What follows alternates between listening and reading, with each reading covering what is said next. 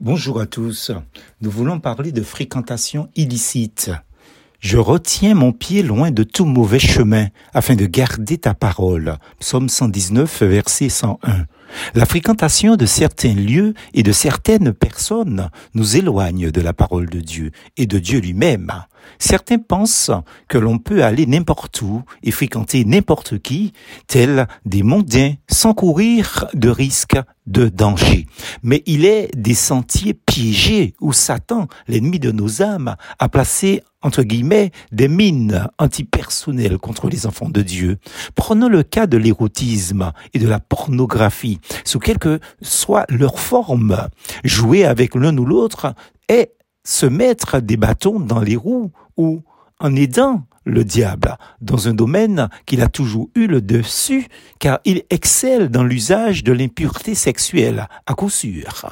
L'esthétisme de certaines images est utilisé par l'ennemi de notre âme, ce mystificateur, pour nous faire chuter et déshonorer le beau nom de Jésus-Christ, notre Seigneur et notre Dieu, et nous maintenir dans des pensées impures. L'enchaînement décrit par le processus suivant est très éloquent.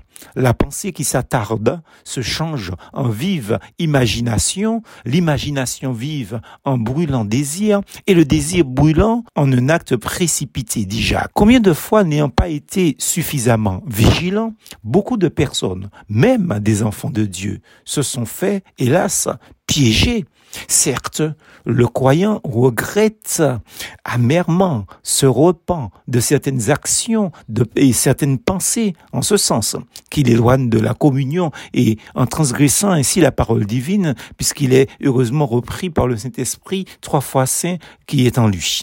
Mais que de luttes intérieures, des pensées sales, résultat de ces images dans son esprit, toutes ces scènes impures vues ou pratiquées par moments.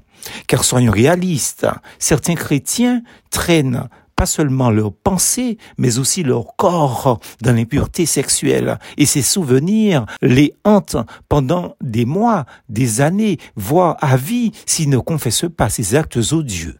Ainsi, le domaine de la restauration de l'âme, même si la grâce de Dieu dans ce domaine abonde et son amour répare, il est parfois difficile de retrouver le chemin de la sérénité spirituelle tracé par Dieu car les images et les souvenirs ne s'effacent que rarement dans l'esprit de ceux qui s'adonnent dans ces dangereuses pratiques.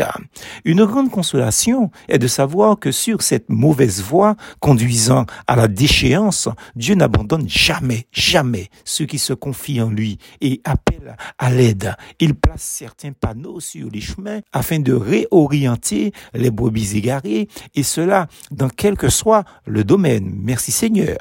Dieu écarte toujours les ronces et broussailles par lesquelles Satan veut égarer ses enfants si ces derniers crient à lui, bien entendu. Dieu sensibilise les cœurs afin d'emprunter le sentier de la repentance pour regagner le chemin conduisant à la bergerie du bon berger. Mais hélas, que de temps perdu et de conséquences sur et dans son corps. Dieu veut éviter ces mêmes égarements à ceux qui sont tentés dans ce domaine et dans d'autres domaines. N'hésitez pas à faire le bon choix entre bonne et mauvaise fréquentation, amis auditeurs. C'est à coup sûr en revenant à sa parole que l'on retrouve la voie qu'il a tracée pour nous. Soyez bénis. Bon dimanche. Plus fausse en Jésus.